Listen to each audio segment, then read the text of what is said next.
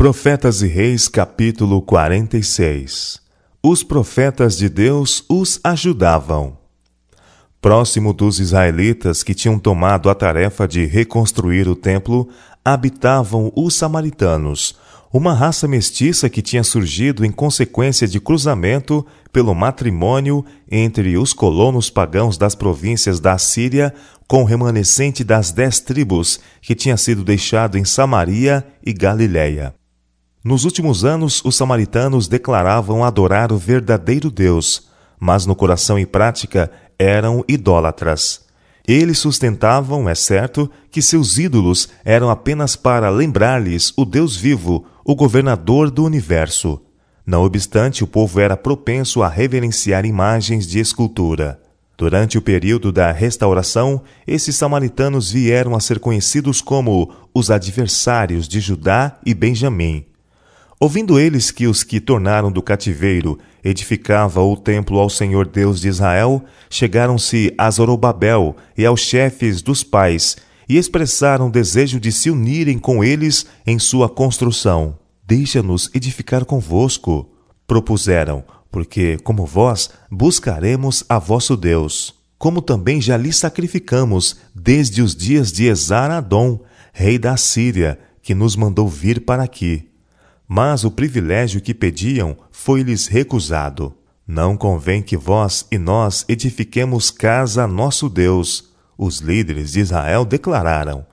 Mas nós sós a edificaremos ao Senhor, Deus de Israel, como nos ordenou o rei Ciro, rei da Pérsia. Esdras capítulo 4, versos 1 a 3. Apenas um remanescente tinha escolhido voltar de Babilônia, e agora, ao empreenderem uma obra aparentemente além de suas forças, seus mais próximos vizinhos vêm com oferecimento de auxílio. Os samaritanos se referem à sua adoração do verdadeiro Deus e manifestam o desejo de partilhar os privilégios e bênçãos relacionados com o serviço do templo. Como vós, buscaremos a vosso Deus, declaram eles. Deixa-nos edificar convosco, mas tivessem os líderes judeus aceito esta oferta de assistência e teriam aberto uma porta para a entrada da idolatria. Eles discerniram a insinceridade dos samaritanos.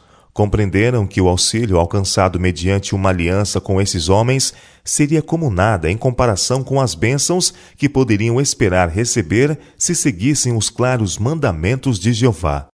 Referendo-se à relação que Israel poderia vir a manter com as nações ao redor, o Senhor havia declarado por intermédio de Moisés: Não farás com elas concerto, mas terás piedade delas, nem darás tuas filhas a seus filhos, pois fariam desviar os teus filhos de mim, para que servissem a outros deuses. E a ira do Senhor se acenderia contra vós, e depressa vos consumiria porque povo santo és ao Senhor teu Deus. O Senhor teu Deus te escolheu para que lhe fosses o seu próprio povo de todos os povos que sobre a terra há. Deuteronômio capítulo 7, versos 2 a 4 e capítulo 14, verso 2.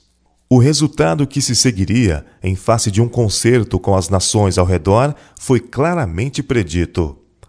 O Senhor vos espalhará entre todos os povos, desde uma extremidade da terra até a outra. Moisés havia declarado: E ali servirás a outros deuses que não conheceste, nem tu, nem teus pais, ao pau e à pedra. E nem ainda entre as mesmas grandes descansarás, nem a planta de teu pé terá repouso, porque o Senhor ali te dará coração tremente, e desfalecimento dos olhos, e desmaio da alma e a tua vida como suspensa estará diante de ti, e estremecerás de dia e de noite, e não crerás na tua própria vida.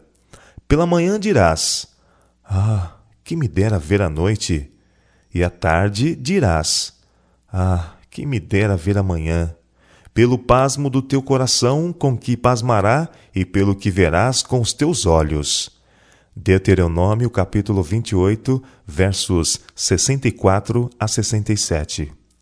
Então dali buscarás o Senhor teu Deus, tinha sido a promessa, e o acharás quando o buscardes de todo o teu coração e de toda a tua alma. Deuteronômio capítulo 4, verso 29. Zorobabel e seus companheiros estavam familiarizados com esses e muitos outros passos semelhantes das Escrituras, e no recente cativeiro eles haviam tido evidência após evidência do seu cumprimento. E agora, havendo-se arrependido dos males que haviam acarretado sobre eles e seus pais, os juízos tão claramente preditos por meio de Moisés. Havendo voltado de todo o coração para Deus e renovado sua relação de concerto com Ele, tiveram a permissão de retornar à Judéia, para que pudessem restaurar o que havia sido destruído. Deviam eles, já no início de sua empreitada, entrar em concerto com os idólatras? Não farás com elas concerto, Deus dissera. E os que de novo se haviam dedicado ao Senhor, junto ao altar erguido ante as ruínas de seu templo, sentiram que a linha de demarcação entre o seu povo e o mundo devia ser mantida perfeitamente distinta. Eles se recusaram a entrar em aliança com os que, tendo embora familiaridade com os requisitos da lei de Deus, não se rendiam às suas exigências. Os princípios exarados em Deuteronômio para a instrução de Israel devem ser erguidos pelo povo de Deus até o fim do tempo. A verdadeira prosperidade depende da continuidade de nossa relação de conserto com Deus. Nunca podemos nos permitir compromisso de princípio fazendo aliança com os que o não temem. Há o constante perigo de que cristãos professantes venham a pensar que, para exercer influência sobre os mundanos, necessitem conformar-se até certo ponto com o mundo. Mas, embora tal conduta possa parecer como propiciando grandes vantagens, acaba sempre em perda espiritual. O povo de Deus deve guardar-se estritamente contra toda sutil influência que busca entrada mediante aduladoras insinuações dos inimigos da verdade. Eles são peregrinos e estrangeiros neste mundo, palmilhando um caminho juncado de perigos. Não devem dar atenção aos engenhosos subterfúgios e fascinantes razões que os tendem a afastarem-se de sua obediência. Não são os inimigos francos e confessos da causa de Deus os mais de temer. Aqueles que, como os adversários de Judá e Benjamim, vêm com palavras suaves e fala agradável, aparentemente procurando amigável aliança com os filhos de Deus, têm maior poder para enganar. Contra tais pessoas, cada alma deve estar alerta. Não suceda que algum engano magistral e cuidadosamente disfarçado tome inadvertido. E especialmente hoje, enquanto a história da Terra caminha para o fim, o Senhor requer de seus filhos uma vigilância que não conheça abrandamento. Mas, embora o conflito seja incessante, ninguém é deixado a lutar sozinho. Anjos ajudam e protegem os que andam humildemente diante de Deus. O Senhor jamais trai a quem ele confia. Quando seus filhos dele se aproximam em busca de proteção contra o mal, em piedade e amor, ele levanta para eles um estandarte contra o inimigo. Não lhes toque, ele diz, pois são meus. Tenho-os gravados nas palmas das minhas mãos. Incansáveis em sua oposição, os samaritanos debilitavam as mãos do povo de Judá e inquietavam-nos no edificar, e alugaram contra eles conselheiros para frustrarem o seu plano, todos os dias de Ciro, rei da Pérsia, até o reinado de Dário, rei da Pérsia. Esdras capítulo 4, versos 4 e 5. Mediante falsos relatórios, eles suscitaram suspeitas em espíritos facilmente levados a suspeitar. Mas durante muitos anos, os poderes do mal foram mantidos em xeque, e o povo na Judéia teve liberdade para continuar sua obra. Enquanto Satanás estava procurando influenciar as mais altas autoridades no reino da Medo-Pérsia, para que não mostrassem favor ao povo de Deus, anjos trabalhavam no interesse dos exilados. Era uma controvérsia na qual todo o céu estava interessado. Por intermédio do profeta Daniel, é-nos dado um lampejo desta poderosa luta entre as forças do bem e as do mal. Durante três semanas, Gabriel se empenhou em luta com os poderes das trevas, procurando conter as influências em operação na mente de Ciro. E antes que a contenda terminasse, o próprio Cristo veio em auxílio de Gabriel. O príncipe do reino da Pérsia, se pôs de frente de mim vinte e um dias. Gabriel declara.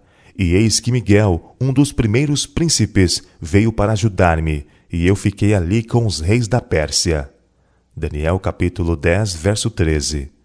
Tudo o que o céu podia fazer em favor do povo de Deus foi feito. A vitória foi finalmente ganha. As forças do inimigo foram contidas todos os dias de Ciro e todos os dias de seu filho Cambises, que reinou cerca de sete anos e meio. Esse foi um tempo de maravilhosas oportunidades para os judeus. Os mais altos instrumentos do céu estavam operando no coração dos reis, e o povo de Deus devia trabalhar com a máxima atividade para executar o decreto de Ciro. Não deviam eles poupar esforços no sentido de concluir a restauração do templo e seus serviços e se restabelecerem em seus lares judaicos. Mas nos dias do poder de Deus, muitos se provaram mal dispostos. A oposição dos seus inimigos era forte e determinada, e gradualmente os edificadores desanimaram. Alguns não podiam esquecer a cena do lançamento do alicerce, quando muitos tinham dado expressão à sua falta de confiança no empreendimento. E tornando-se os samaritanos mais ousados, muitos judeus punham em dúvida se, afinal de contas, havia chegado o tempo para a reconstrução. O ressentimento logo se espalhou. Muitos dos obreiros, sem coragem ou ânimo, retornaram a seus lares para assumirem seu curso comum de vida. Durante o reinado de Cambises, o trabalho do templo progrediu lentamente, e durante o reinado do falso Esmerdes, chamado Atarxerxes, em Esdras capítulo 4, verso 7, os samaritanos induziram o inescrupuloso impostor a baixar um decreto proibindo os judeus de reconstruir sua cidade e templo. Por mais de um ano, o templo foi negligenciado e quase abandonado. O povo habitava em seus lares e tudo fazia por alcançar prosperidade temporal, mas sua situação era deplorável. Por mais que trabalhassem, não prosperavam. Os próprios elementos da natureza pareciam conspirar contra eles, visto que haviam permitido continuasse o templo em ruínas. O Senhor enviou sobre seus recursos uma ruinosa estiagem. Deus lhe havia concedido os frutos do campo e dos pomares, o milho, o vinho, o óleo, como um sinal do seu favor. Mas como usassem essas abundantes dádivas tão egoisticamente, a bênção foi retirada. Tais eram as condições existentes durante a primeira parte do reinado de Dário Staspes. Tanto do ponto de vista espiritual quanto temporal, os israelitas estavam em estado deplorável. Tanto haviam murmurado e duvidado, tanto tempo tinham escolhido tratar de interesses pessoais primeiro, enquanto contemplavam com apatia o templo do Senhor em ruínas que muitos haviam perdido de vista o propósito de Deus em fazê-los retornar à Judéia. E esses estavam dizendo: Não veio ainda o povo? Não veio ainda o tempo, o tempo em que a casa do Senhor deve ser edificada. Ageu capítulo 1, verso 2. Mas nem mesmo esta hora escura foi sem esperança para aqueles cuja confiança estava em Deus os profetas Ageu e Zacarias foram despertados para enfrentar a crise. Com encorajadores testemunhos, esses mensageiros escolhidos revelaram ao povo a causa de suas dificuldades. A falta de prosperidade temporal era o resultado da negligência em dar prioridade aos interesses de Deus, os profetas afirmaram. Tivesse os israelitas honrado a Deus, tivessem-lhe eles mostrado devido respeito e cortesia, fazendo do erguimento de sua casa a primeira obra, e teriam convidado sua presença e bênção. Aos que havia perdido o ânimo, Ageu dirigiu a penetrante pergunta: É para vós o tempo de habitardes nas vossas casas estucadas, e esta casa há de ficar deserta?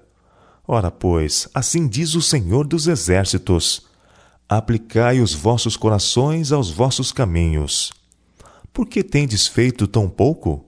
Por que vos preocupais com as vossas próprias casas e não vos preocupais com a casa do Senhor? Onde está o zelo que uma vez sentistes pela restauração da casa do Senhor? Que tendes lucrado em servir-vos a vós mesmos? O desejo de fugir da pobreza tem-vos levado a negligenciar o templo, mas esta negligência acarretou sobre vós o que temieis. Semeais muito e recolheis pouco, comeis, mas não vos fartais, bebeis, mas não vos saciais, vestis-vos, mas ninguém se aquece, e o que recebe salário, recebe salário num saco furado. Ageu, capítulo 1, versos 4 a 6. E então, em palavras que eles não podiam deixar de entender, o Senhor revelou a causa da penúria que padeciam. Olhastes para muito, mas eis que alcançastes pouco. E esse pouco, quando o trouxestes para casa, eu lhes assoprei. Por que causa? disse o Senhor dos Exércitos. Por causa da minha casa, que está deserta, e a cada um de vós corre a sua própria casa. Por isso, retém os céus o seu orvalho, e a terra retém os seus frutos, e fiz vir a seca sobre a terra, e sobre os montes, e sobre o trigo, e sobre o mosto, e sobre o azeite, e sobre o que a terra produz, como também sobre os homens, e sobre os animais, e sobre todo o trabalho das mãos. Ageu capítulo 1, versos 9 a 11. Aplicai os vossos corações aos vossos caminhos, o Senhor apelava. Subi ao monte e trazei madeira, e edificai a casa, e dela me agradarei. E eu serei glorificado, diz o Senhor. Ageu capítulo 1, versos 7 e 8. A mensagem de conselho e reprovação dada por intermédio de Ageu foi recebida no coração pelos líderes e povo de Israel. Sentiram que Deus estava tratando a sério com eles. Não ousaram menosprezar a repetida instrução a eles enviada de que sua prosperidade, tanto temporal como espiritual, estava na dependência de sua fiel obediência aos mandamentos de Deus. Despertado pelas advertências do profeta, Zorobabel e Josué e todo o resto do povo ouviram a voz do Senhor seu Deus e as palavras do profeta Ageu, como o Senhor seu Deus o tinha enviado. Ageu capítulo 1, verso 12. Tão logo Israel decidiu obedecer, as palavras de reprovação foram seguidas por uma mensagem de encorajamento. Então Ageu falou ao povo, conforme a mensagem do Senhor, dizendo: Eu sou convosco, diz o Senhor. E o Senhor levantou o espírito de Zorobabel e de Josué, e o espírito de todo o povo, e vieram e trabalharam na casa do Senhor dos exércitos, seu Deus. Ageu capítulo 1, versos 13 e 14. Menos de um mês depois que a obra do templo foi retomada, os construtores receberam outra confortadora mensagem. Esforça-te, Zorobabel. O próprio Senhor apelava por intermédio do seu profeta. E esforça-te, Josué. Esforçai-vos, todo o povo da terra, diz o Senhor, e trabalhai, porque eu sou convosco, diz o Senhor dos Exércitos. Ageu capítulo 2, verso 4. A Israel, acampado diante do monte Sinai, o Senhor havia declarado: Habitarei no meio dos filhos de Israel, e lhes serei por Deus, e saberão que eu sou o Senhor Deus, que os tenho tirado da terra do Egito, para habitar no meio deles. Eu sou o Senhor seu Deus. Êxodo capítulo 29, versos 45 e 46. E agora, não obstante o fato de que eles tinham repetidamente sido rebeldes e contristaram o seu Espírito Santo, Deus, uma vez mais, através da mensagem do seu profeta, estava estendendo sua mão para salvar. Como reconhecimento de sua cooperação com seu propósito, ele estava renovando seu concerto de que o seu Espírito permaneceria entre eles e ele os animava: Não temas. A seus filhos hoje o Senhor declara: Esforçai-vos e trabalhai, porque eu sou convosco. Os cristãos sempre tiveram no Senhor um forte ajudador. Podemos não conhecer a maneira como o Senhor ajuda, mas de uma coisa nós sabemos: ele jamais falta aos que nele põem a sua confiança. Se os cristãos soubessem quantas vezes o Senhor tem ordenado o seu caminho a fim de que o propósito do inimigo com respeito a eles não se realizasse, não andariam tropeçando e queixando-se. Sua fé estaria firme em Deus e nenhuma provação teria poder para movê-los. Eles o reconheceriam como sua sabedoria e eficiência, e ele poderia promover aquilo que deseja operar por meio deles. Os ferventes apelos e encorajamentos dados por meio de Ageu receberam ênfase adicional por meio de Zacarias, a quem Deus suscitou para lhe ficar ao lado nos apelos a Israel para que executassem a ordem de levantar-se e edificar. A primeira mensagem de Zacarias foi uma garantia de que a palavra de Deus jamais falha e uma promessa de bênção aos que dessem ouvidos à segura palavra da profecia.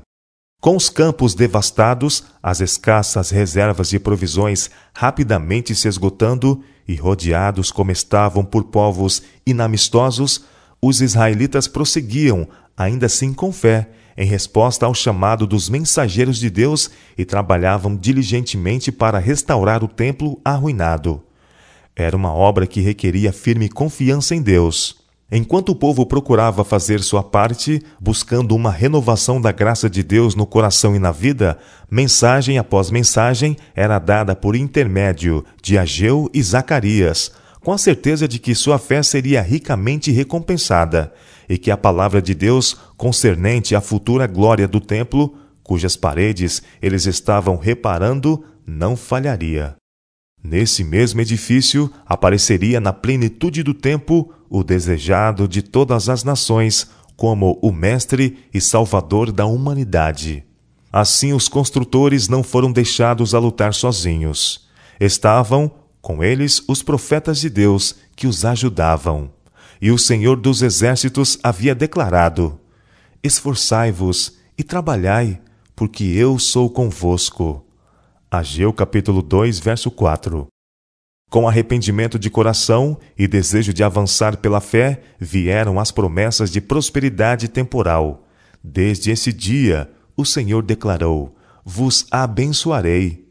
Ageu capítulo 2, verso 19 a Zorobabel, seu líder, aquele que, através de todos os anos, desde o seu retorno de Babilônia, havia sido tão severamente provado, foi dada a mais preciosa mensagem. O dia se aproximava, o Senhor declarou, quando todos os inimigos do seu povo escolhido seriam abatidos. Naquele dia, diz o Senhor dos Exércitos: Te tomarei, ó Zorobabel, meu servo, diz o Senhor e te farei como um anel de selar, porque te escolhi. Ageu capítulo 2, verso 23. Agora, o governador de Israel podia ver o significado da providência que o tinha levado através de desencorajamento e perplexidade. Ele podia discernir em tudo isto o propósito de Deus. Esta palavra pessoal a Zorobabel foi registrada para encorajamento dos filhos de Deus em todos os séculos. Deus tem um propósito em enviar prova a seus filhos. Ele jamais os dirige de outra forma que não aquela mesma que eles escolheriam se pudesse ver o fim desde o princípio e discernir a glória do propósito que estão preenchendo. Tudo o que ele traz sobre eles, em provação e infortúnio, vem para que sejam fortes a fim de agirem e sofrerem por ele. As mensagens dadas por Ageu e Zacarias despertaram o povo no sentido de fazer todo o esforço possível para a reconstrução do templo. Mas enquanto trabalhavam, foram maldosamente molestados pelos samaritanos e outros que tramaram muitos embaraços. Uma ocasião, os oficiais do reino Medo-Persa, governadores da província, visitaram Jerusalém e pediram o nome da pessoa que havia autorizado a restauração do templo. Se nessa ocasião os judeus não tivessem confiado no Senhor para orientação, esta inquirição teria tido para eles resultados desastrosos. Porém, os olhos de Deus estavam sobre os anciãos dos judeus e não os impediram até que o negócio veio a Dário. Esdras capítulo 5, verso 5. Os oficiais receberam uma resposta tão sábia que decidiram escrever uma carta a Dário Staspes, então rei da Medo-Pérsia chamando sua atenção para o decreto original feito por Ciro, o qual ordenara que a casa de Deus em Jerusalém fosse reconstruída e que as despesas da mesma fossem pagas do tesouro do rei. Dário pesquisou em busca deste decreto. Ordenou então aos que tinham feito a inquirição que permitissem prosseguir a reconstrução do templo. Deixai-os na obra desta casa de Deus, ele ordenou, para que o governador dos judeus e os judeus edifiquem esta casa de Deus no seu lugar.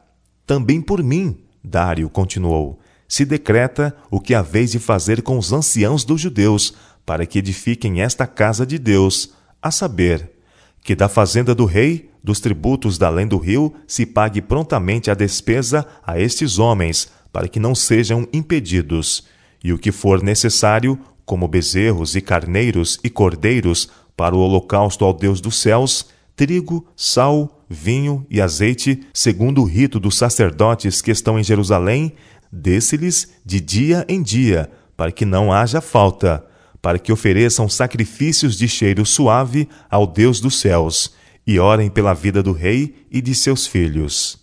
Esdras capítulo 6, versos 7 a 10.